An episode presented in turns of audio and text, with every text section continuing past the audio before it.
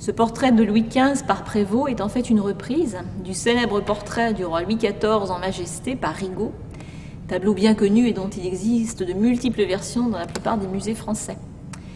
Alors dans cette version-ci, il s'agit de Louis XV, Louis XV jeune, presque encore adolescent, mais revêtu donc de tous les insignes royaux, comme déjà Louis XIV avant lui. Donc il porte son grand manteau d'hermine, euh, le velours bleu euh, aux fleurs de lys d'or montre les emblèmes royaux. Il porte le, sceptre, il a la main sur la couronne, il se tient debout sur une estrade avec de riches étoffes chamoirées. Il est lui-même vêtu de blanc, avec euh, des souliers blancs à talons rouges, des bas blancs, une culotte blanche en satin.